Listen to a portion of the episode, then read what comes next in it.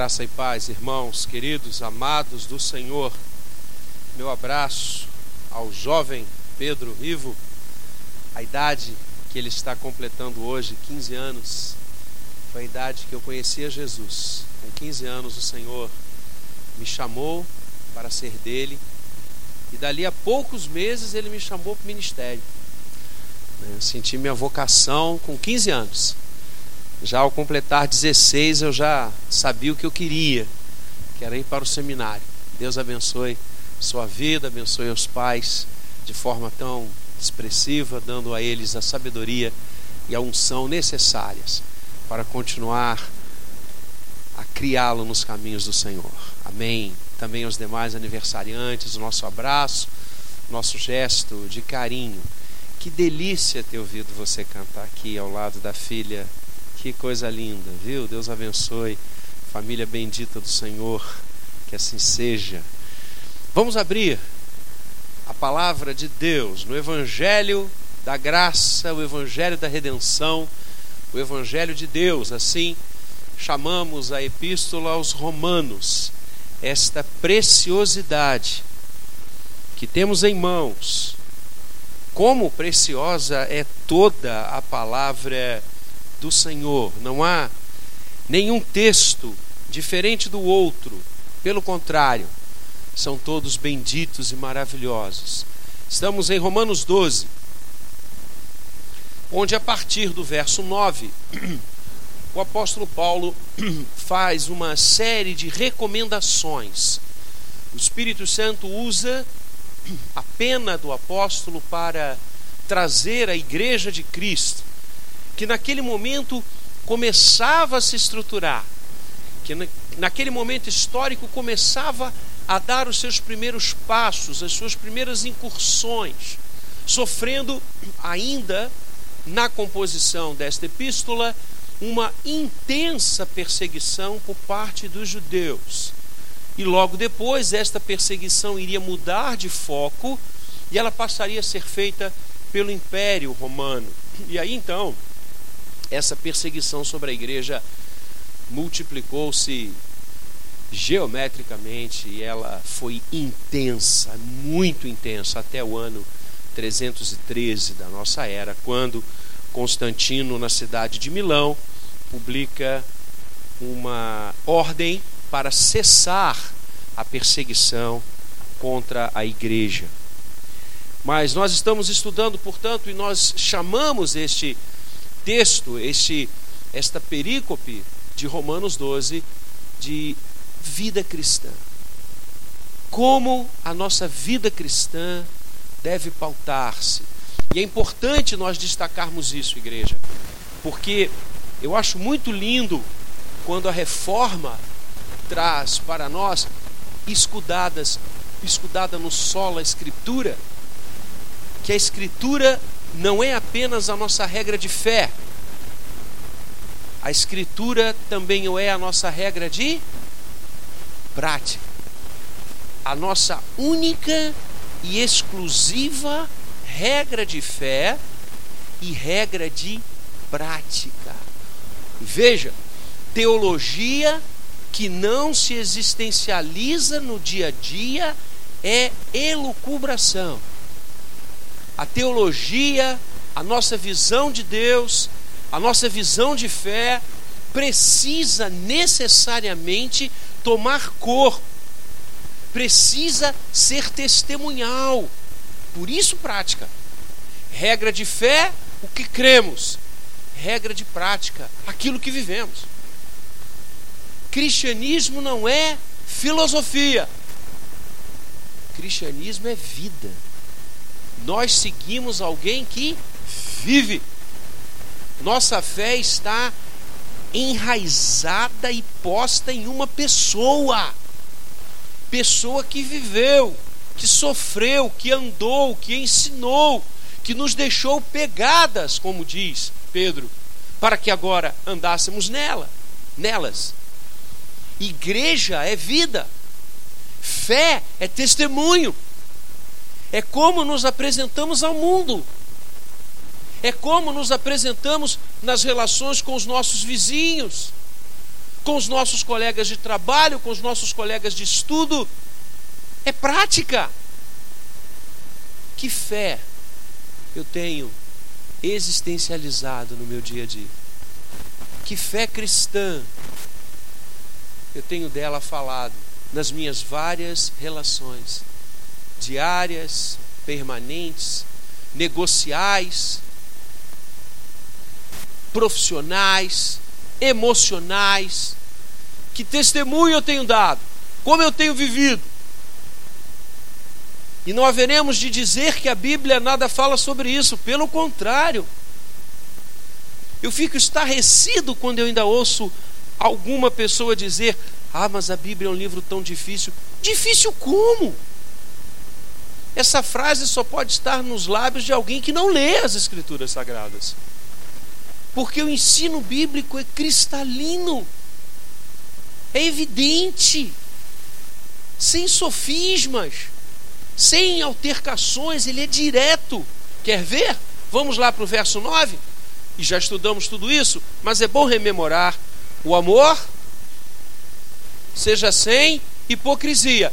Qual é a dúvida? Qual é a dúvida? Precisamos fazer sínodos e concílios teológicos para discutir sobre isso. É viver o amor. É viver um amor verdadeiro, sem falsidade, sem máscara, sem fantasias, sem embromações ao próximo. É amar sem hipocrisia. Na sequência, detestai o mal, que é coisa mais direta que essa. Detestai o mal. O mal não pode fazer parte da sua agenda, do seu dia, da sua mente, dos seus negócios, das suas relações com as pessoas. Detestai. E eu me lembro que quando a gente conversou sobre esse texto, lá no grego a força é algo que, que faz você vomitar de nojo. Essa é a força do texto. O mal deve nos enojar e nunca nos atrair. Detestai o mal apegando-vos ao bem, quer que desenhe? Qual é a dificuldade de você entender isso? Qual é, qual é a, a, a, o curso de doutorado que você tem que fazer para dizer: olha, apegue-se ao bem. Queira coisas boas para os outros, para você, para a sociedade onde você vive. Cristianismo é isso. Cristianismo é prática, é vida é você e eu seguirmos a palavra do Senhor. Amai-vos com o coração. Cordialmente é isso. Amai-vos com o coração uns aos outros. Ao invés de você odiar o outro, de você disputar com o outro qualquer coisa, grandes ou pequenas, de você ver o outro como inimigo, ame-o. Ame-o de coração, cordialmente não de palavras nem de línguas, mas de verdade. Encarne esse amor aos outros, preferindo-vos em honra. Fale bem das pessoas, honre os outros. Ao invés de falar maledicências, fofocas, invencionices, de velhas caducas, como diz o Novo Testamento, prefira em honra as pessoas. Que coisa linda! Prática. Prática. Dia a dia. Andar no trânsito. Regra de fé e de prática. Cristianismo é vida. No zelo, na dedicação, na empolgação daquilo que vem às suas mãos para você realizar. Seja firme, não seja preguiçoso não sejais remissos, não seja, pregui, não seja preguiçoso, não deixe para amanhã o que você tem que fazer agora. Como diz Salomão, vai ter com as formigas, ó preguiçoso. E vai ver como elas trabalham, como elas constroem, como elas edificam. Isso é fé. Isso é fé. Trabalhar com empolgação e realizar tudo aquilo que vem às mãos com muita com muita com muito fervor, sede fervorosos de espírito. Que coisa linda. apaixonados por aquilo que fazemos. Eu tenho para mim que se o nosso coração não estiver envolvido em alguma coisa, essa coisa não vai para frente. A palavra diz: sejam fervorosos de espírito, sejam empolgados naquilo que vocês estão fazendo. Pode ser uma coisa pequena, que aos olhos de todo o universo seja pequeno, mas rapaz, aos olhos de Deus aquilo é grande. Quantas coisas Deus dá a você Quantas coisas Deus dá a mim para fazermos. Façamos com empolgação, com paixão. É conhecida a história daquele arquiteto, daquele homem que estava bolando e projetando uma das várias catedrais europeias e o povo lá construindo e pedra para cá e para lá e para colar. E ele foi visitar as obras e ele estava andando com outros dois encarregados, e aí passou um operário com ele, perto dele, carregando uma das centenas e centenas de pedras que iria formar aquelas paredes lindas. E ele parou, o cara parou o operário e disse: O que você está fazendo?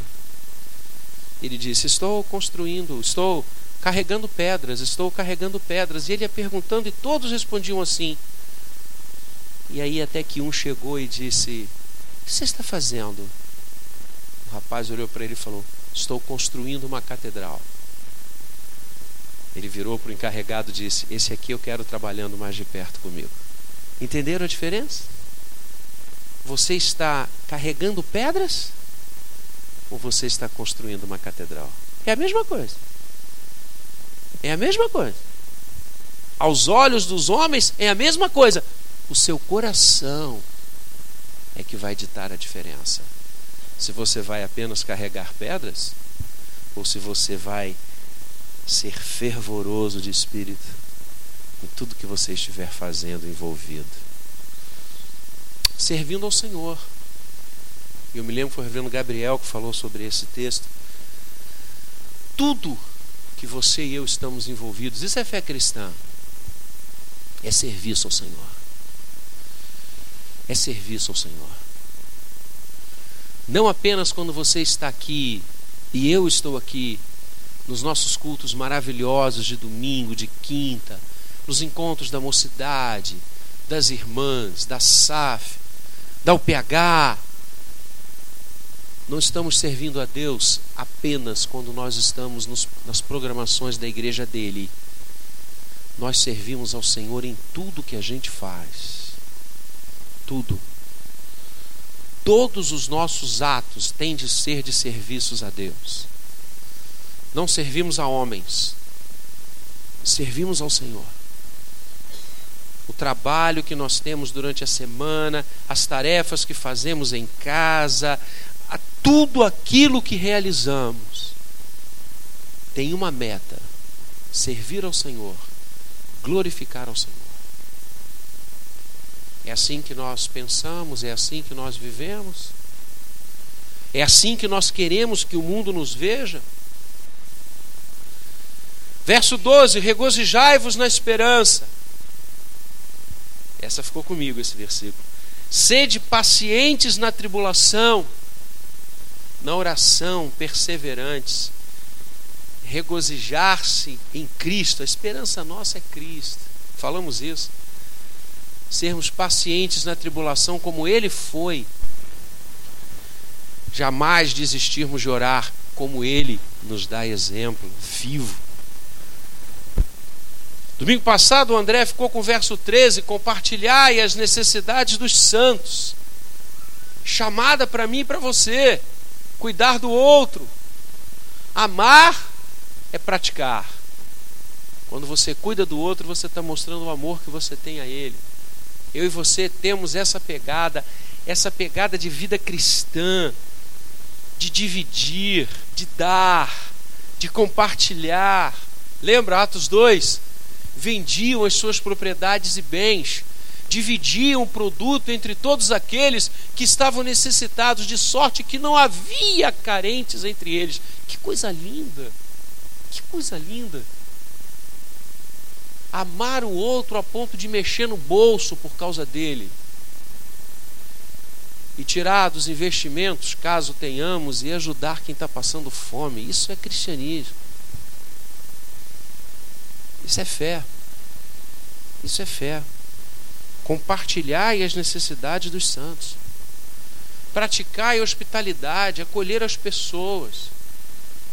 Não ter um coração fechado, lacrado, individualista, absolutamente voltado para si, como se o universo girasse ao seu redor. Tem gente assim, que se acha como o, o, a gíria diz aí, a última Coca-Cola no deserto. É a pessoa que mais sabe, mais entende, mais sabe, é mais tudo, é mais nada. Porque a vida não é assim. Não a fé cristã. Onde dois ou três estiverem reunidos em meu nome, eu ali estarei. Olha o que Jesus está ensinando a gente. O outro qual foi a oração que o Senhor nos ensinou? Como é que ela começa? Eu esqueci, como é que foi? Não é meu pai, né? É pai nosso. Você viver com outro, cara. Sai do seu quadrado e olha o próximo. Olha a sua família. Olha quem precisa de você. A, pratica a hospitalidade. Abra o coração abençoai. Verso 14, está aí na tua Bíblia? Abençoai. Abençoai e não. Eita, coisa prática, hein? Abençoai os que vos perseguem. Abençoai e não amaldiçoeis. Esse é o texto de hoje. E por isso eu fiz aquela introdução para situar a gente no contexto histórico desse versículo. Porque se é verdade que hoje você tem alguns países onde os cristãos são barbaramente perseguidos por causa da sua fé, é verdade que na época que Paulo escreveu esse texto, não eram alguns países, era em todo lugar. Não havia liberdade religiosa, como hoje temos na nossa Constituição. E vários países albergam essa possibilidade de você ser livre para exercer o culto. Na época que Paulo escreveu essas palavras, e não obstante a multiplicidade de deuses que havia, os cristãos eram perseguidos porque eles não adoravam os outros deuses. Eles adoravam apenas a Cristo. Lembra da frase? Christos Kyrios. Cristo é o Senhor. Essa profissão de fé, simbolizada no peixe, Jesus Cristo, Filho de Deus, Salvador, Ele é. E a igreja foi morta, foi perseguida, incendiada, vitimizada. E quanto mais perseguia-se a igreja, mais forte ela ficava. Mais pessoas se dobravam a Jesus. Coisa linda. Como é? Eu me lembro de um pastor presbiteriano, já que domingo que vem começa a Copa, a Copa do Mundo lá na Rússia, né? Quando houve a queda do muro de Berlim, porque também lá na antiga União das Repúblicas Socialistas Soviéticas, a chamada Cortina de Ferro, expressão de, de Churchill, ela, a, a fé era proibida. E vários pastores morreram levando Bíblias para a União Soviética. Não podia. O Estado era com uma fechado com uma ideologia que proibia as manifestações de culto ao Senhor. Chamada igreja subterrânea. Quem é da minha geração lembra essa expressão e essa frase. A igreja subterrânea. E quando houve a perestroika e a abertura na União Soviética, capitaneada por Mikhail Gorbachev, vocês lembram disso? Foi permitido que as igrejas viessem à luz. e os cultos acontecessem. E houve um congresso mundial em Moscou. E alguns pastores presbiterianos foram a este encontro. E um deles era muito meu amigo. E quando eles voltaram, nós nos reunimos com eles para conversar. E a expressão dele foi: nenhum de nós tinha a mínima ideia de como a Igreja de Cristo é imensa na União Soviética. Ninguém tinha ideia da quantidade de cristãos que viviam nos subterrâneos. Era assim e é assim. Quanto mais a igreja é perseguida, mais ela cresce. Mas não é fácil lidar com a perseguição, ou é? Não é fácil lidar com aqueles que desejam a morte ou o achincalhe do cristão. Porque se nós no Brasil, se nós no Rio, não temos uma perseguição física, se podemos nos reunir a portas abertas, se podemos ter os espaços de culto ao Senhor respeitados pela Constituição brasileira, não é menos verdade que a igreja continua a ser perseguida. Não nesta jaez física de suplícios, mas sim na vertente do pensamento. Somos perseguidos por causa da nossa fé. Somos perseguidos por causa das nossas posições. Somos perseguidos por causa daquilo que defendemos, dos nossos princípios. E como somos? e como somos. Basta que você veja, os evangélicos são motivo de piadas em quase todos os círculos, em quase todos os lugares. As mídias só falam de nós para nos detratar. Reparem, você não encontra uma notícia, umazinha, de um ato lindo, de um ato bom, de um ato correto por parte de um evangelho. Isso é ignorado e tem aos borbotões, mas basta que um evangélico, ou que se diga evangélico, escorregue em alguma área, seja na área sexual, seja na área ética da coisa pública, seja nos negócios, ah, a mídia trompeteia isso e olha, eu gosto disso. Eu gosto disso. Porque o dia que eles pararem de se assustar quando nós erramos, é porque eles estão acostumados com o nosso erro. Eu vejo nesta perseguição, na verdade, algo muito interessante e bom. Significa que eles nos veem de uma forma diferente. E quando alguma coisa errada acontece, toquemos cornetas, falemos disto em alto e bom som. Você acha que há apenas evangélicos na política que são corruptos? Infelizmente, nós não temos uma boa representação nessa linha. Pelo contrário. Pelo contrário. E eu me recordo quando os evangélicos começaram a entrar na política e havia uma frase muito interessante na época, quem é da minha geração vai lembrar: irmão vota em irmão. Que eu comecei a me assustar. Por quê?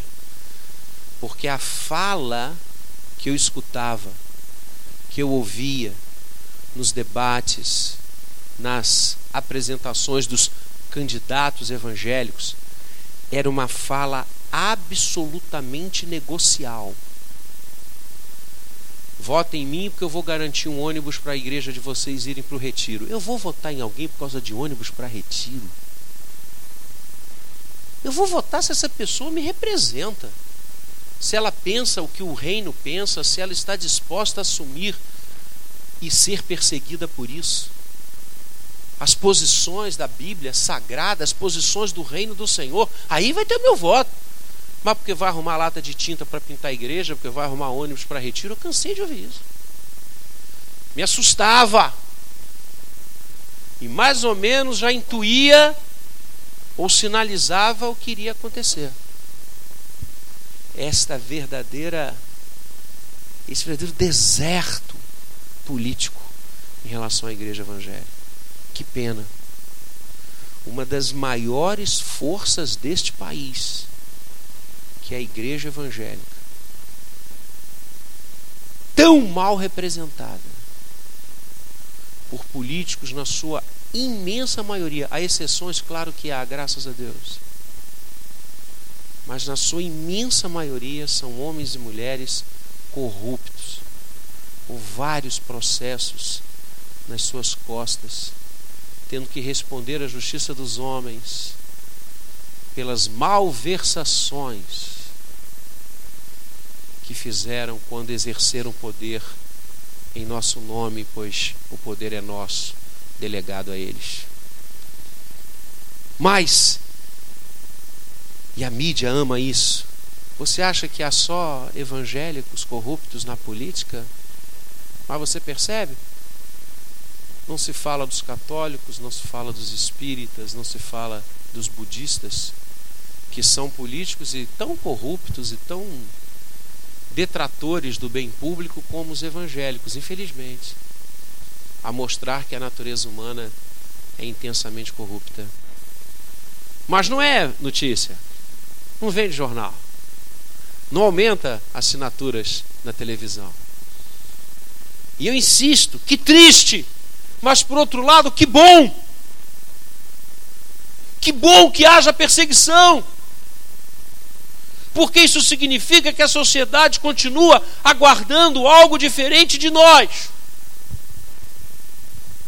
E nós precisamos dizer que isto é verdade, ou seja, que é possível sim viver os princípios, os valores do reino de Deus. Vai custar. E vai custar muito. Mas nada se compara à consciência de estar servindo ao Senhor. Nunca nos esqueçamos que uma das tentações que o diabo fez a Jesus foi mostrar a ele todos os reinos deste mundo e a glória deles e dizer: Tudo isso será seu se prostrado me adorares. Nunca se esqueça disso. As coisas deste mundo não valem a pena se elas estiverem fora da glória de Deus. Nunca se esqueça disso. É absolutamente ilusório o poder, o dinheiro, as coisas e a glória desse mundo é absolutamente ilusório se não forem encharcados com a glória de Deus. Vale a pena servir ao Senhor. Mas servir ao Senhor gerará perseguição. Só que o que, que a palavra nos ensina nesta manhã? Que você deve, e eu, nós devemos abençoar aqueles que nos perseguem. Isso é difícil. Não é difícil? E como? Porque a nossa vontade, quando somos perseguidos, quando aquele camarada vive pegando no nosso pé e vive nos zombeteando, achincalhando da gente. A vontade é jogá-lo, antecipar a ida dele para o inferno, né? Pode dizer que sim, é, porque nós somos humanos. Ninguém gosta de ser perseguido. Ninguém gosta de ser zoado. Ninguém gosta de ser ridicularizado. E é o que as pessoas mais fazem com a gente. Mas eu me lembro de Atos 4 quando João, Pedro foram presos mais uma vez. E o texto diz: E eles louvaram a Deus, porque foram achados dignos de sofrerem afrontas por causa do nome de Jesus. Eu vivi uma experiência, eu, eu os meus dois pastores estão aqui e eles sabem que no seminário a gente é ensinado a nunca contar experiências pessoais, não é assim? no sermão, nós não devemos contar experiências pessoais, mas às vezes não dá. Ainda mais nesse texto. Eu era garoto, como disse, conhecia Jesus com 15 anos, a idade que Pedro Ivo está completando hoje. E com 15 anos eu estava no antigo segundo ano científico. Olha só, hoje é o ensino, ensino médio, né?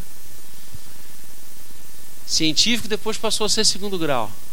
E agora é ensino médio. Olha aí, estou jurássico, né? Quantas reformas eu já passei de ensino. E a minha turma era muito grande, porque nós estávamos preparando para o vestibular.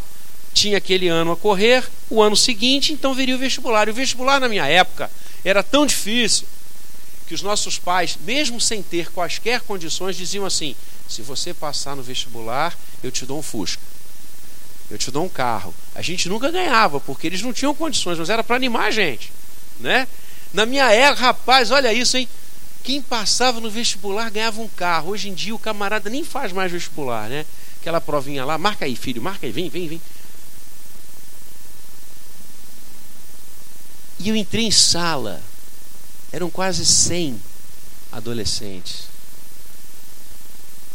preparando para o vestibular, aquela coisa.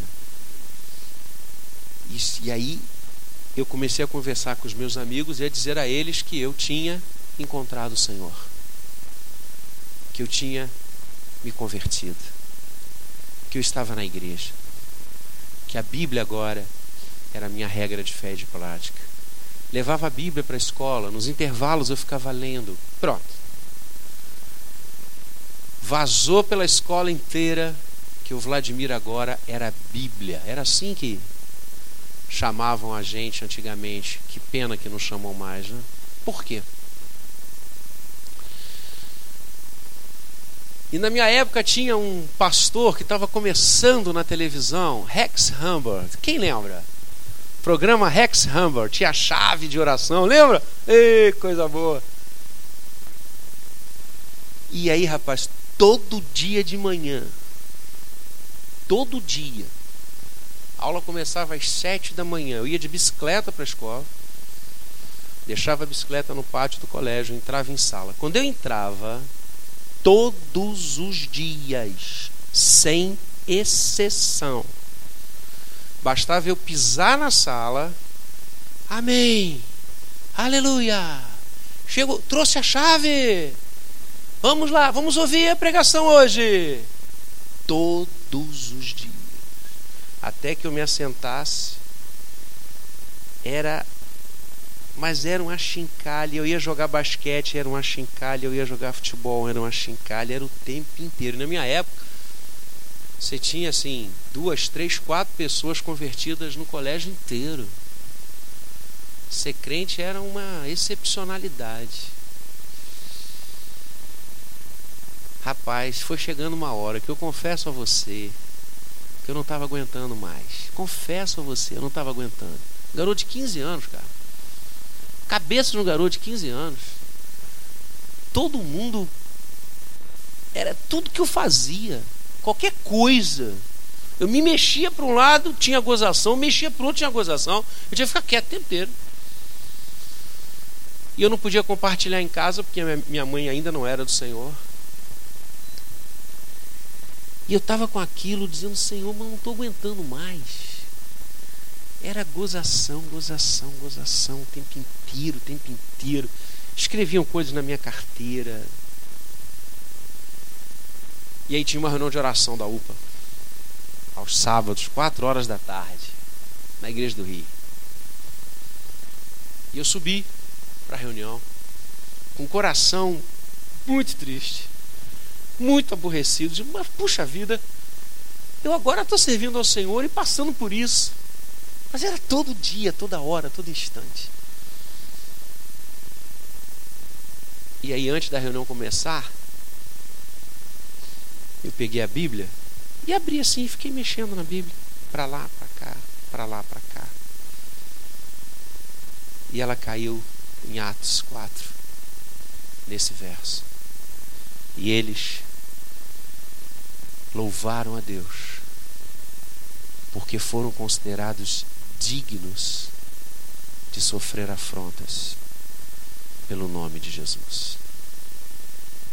Eu quero confessar à minha igreja que naquela tarde de sábado, um sol lindo no Rio de Janeiro, eu me levantei, desci as escadas, fui até o banheiro, um dos banheiros da igreja do Rio, me ajoelhei e disse: Senhor, eu quero te agradecer muito por todas as chacotas, por todas as perseguições que eu estou sofrendo no meu colégio. Porque se os teus apóstolos sofreram, inclusive na carne, apanharam. Eu nunca passei por isso, Senhor. Eu só estou sendo gozado, eu só estou sendo ridicularizado. Isso aí é nada. E eles te agradeceram, quanto mais eu. Eu quero te louvar, porque eu estou sofrendo perseguição. Louvado seja o teu nome. Voltei para a reunião, fizemos a reunião de oração, e pela primeira vez eu orei por aqueles que me perseguiam. Na minha mente veio algumas daquelas pessoas que ficavam mais à frente, que gritavam mais alto para me ridicularizar. Orei por eles. E a partir daquele sábado eu orei muito por eles. Quero dizer a vocês, vivi isso que até o fim do meu terceiro ano, quando eu fui para Campinas, praticamente todas aquelas pessoas, as que mais me perseguiram, as que mais me gozavam, já tinham sentado e conversado comigo e me perguntando algumas em lágrimas: como é isso? Como é ser de Jesus? Como é ser da igreja? Como é crer? Abençoe os que perseguem você.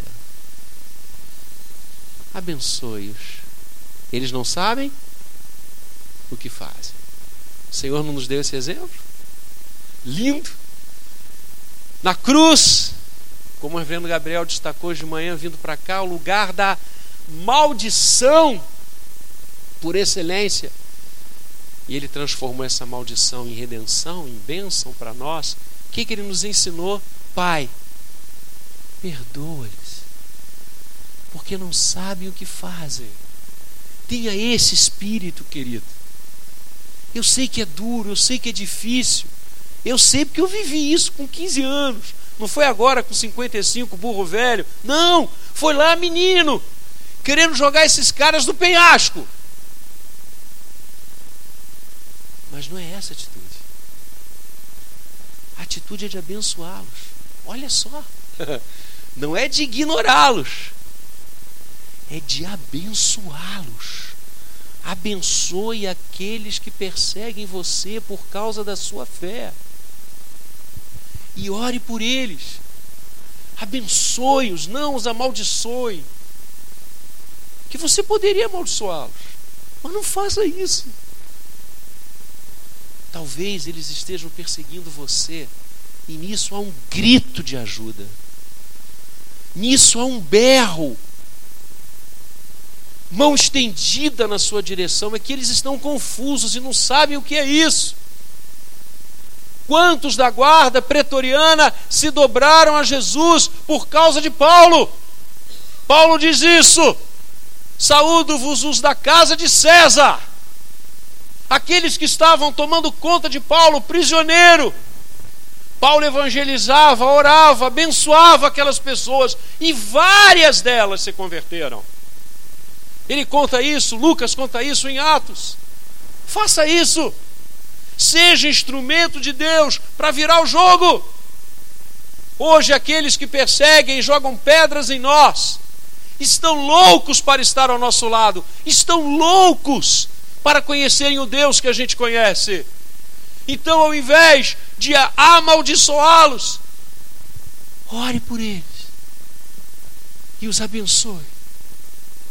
E os abençoe, porque você será instrumento do Senhor para alcançar essas vidas.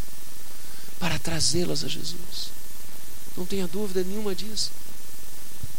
Por que ele fez isso? Como o Senhor foi perseguido, misericórdia. E eu não estou falando apenas do Calvário, o Calvário foi o clímax. O nosso Senhor foi perseguido o tempo inteiro. Mas sempre abençoou os seus detratores. Sempre os tratou com amor. Até com Judas, lembra?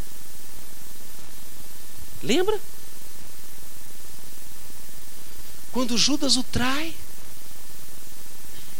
quando Judas entrega o seu nome àqueles que, com a sanha, queriam levá-lo à morte, mas o Senhor era igual a tantos que estavam em Jerusalém, era Páscoa, um galileu como outro qualquer. Como identificá-lo? Como saber quem ele era? E aí Judas combinou uma senha. Judas disse: Aquele que eu beijar é Jesus, vocês podem prendê-lo. E os guardas, ok, vai lá, então a gente vai ficar aqui de olho. E Judas foi, se aproximou do Senhor e o beijou. O que Jesus diz para ele? Amigo, com um beijo vieste trair-me. Olha, abençoai os que vos perseguem. Abençoai e não amaldiçoeis. O que, que Jesus podia ter feito com Judas ali, gente? Nossa.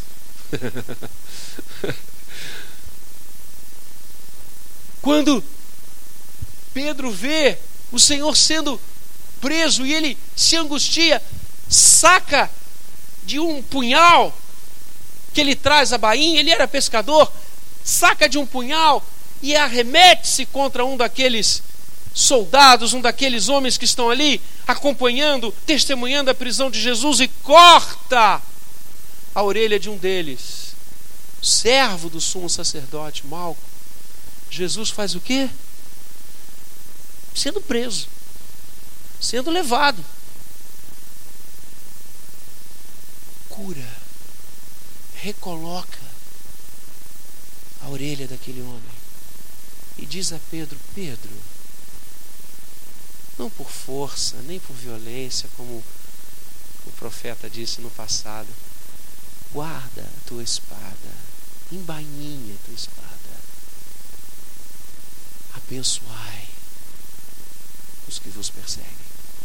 O Senhor deu exemplo e nós poderíamos ficar aqui até a hora da escola dominical de novo, lembrando das passagens bíblicas que nos apontam para essa direção. Agora é praticar. Agora é viver. Agora é fazer. Agora é não deixar o ódio tomar conta. É não deixar que as pedras doam. E pedir a coraça do Senhor para que, em relação a todos aqueles que nos joguem pedras, nós devolvamos flores. É difícil, mas isso é fé cristã. Isso é fé cristã. Todos sabem que eu amo relatos de gente, biografias. Amo, amo. Estou sempre lendo alguma. E tem algumas aí na fila para eu ler, de pessoas que sabem que eu amo e aí me dão de presente tão queridos livros sobre vidas, homens e mulheres que fizeram diferença. E eu estava lendo sobre um missionário que fez muita diferença entre os povos africanos. E ele estava há muito tempo ali pregando e fazendo o trabalho e levando, junto com a pregação, a medicina, mas corações duros, corações empedernidos e o trabalho humanamente falando parecia não não não ter qualquer resultado. E um dia um grupo mais belicoso resolveu acabar com a vida dele. Resolveu matá-lo. E se dirigiram até onde ele morava, uma cabana pequena, simples, e mataram aquele homem. E ao assim fazê-lo, descobriram dentro da sua cabana que ele estava armado. Havia armas naquela cabana. Porque havia animais que rondavam ali, perigosos. E um deles disse: Ué, mas se ele quisesse, ele poderia ter facilmente acabado com a gente. Bastava que a nossa chegada, se ele atirasse em nós, estaríamos mortos. Ele não quis nos matar. Apesar de saber que seria morto como foi, ele não nos atingiu. O que, que, é isso? Que amor é esse? O que, que esse cara estava falando com a gente? E assim, em, como morto, ele falou mais do que em vida. E vários daquela região se converteram e espalharam o evangelho por outras plagas da África. Que coisa! Abençoai os que vos perseguem. Aquele missionário não matou aqueles indígenas porque não teve tempo nem porque as suas armas estavam descarregadas, mas ele não quis. Ele quis mostrar na prática o que ele pregava. Nós precisamos mostrar na prática o que cremos. E o gesto de abençoar aqueles que nos perseguem, que nos fazem mal, é um gesto que temos que aprender de joelhos que a nossa primeira reação é querer disparar e acabar com eles todos. é humana essa reação. Mas hoje a palavra está nos colocando algo além do humano. Ou seja, do humano verdadeiro e não do humano caído. Do novo homem e não do velho homem. Daquele que, ao ser atingido na face direita, vira à esquerda. Naquele que ama os seus detratores a ponto de não matá-los, mesmo que isso signifique a sua morte. Porque aquele que vem em secreto sabe o que em secreto o seu coração pensa. Ame até mesmo aqueles que querem o seu mal. E continue orando como o Salmo 23 nos ensina: Preparas-me uma mesa na presença dos meus inimigos, adversários, aqueles que me perseguem, aqueles que me detratam, aqueles que me angustiam, eu vou abençoá-los e não amaldiçoá-los. Vou fazer como o Senhor Jesus me ensinou, porque agora nós podemos. Antes não. Antes era impossível, como é impossível, velho homem, agir dessa forma? Nós só podemos cumprir este mandamento da lei do Senhor. Nós só podemos agora viver esse passo da fé cristã porque o Senhor Jesus abriu esse caminho e transformou a maldição em bênção.